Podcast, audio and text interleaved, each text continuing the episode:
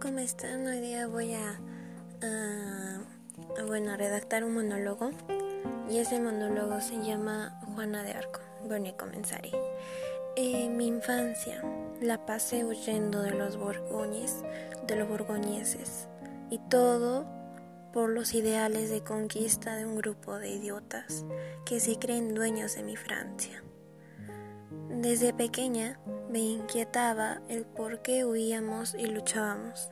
No entendía cómo Inglaterra y Borgoña reclamaban una parte de Francia.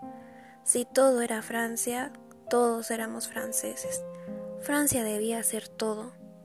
Nuestra última esperanza era que llegara la doncella de Orleans con su ejército y nos salvará.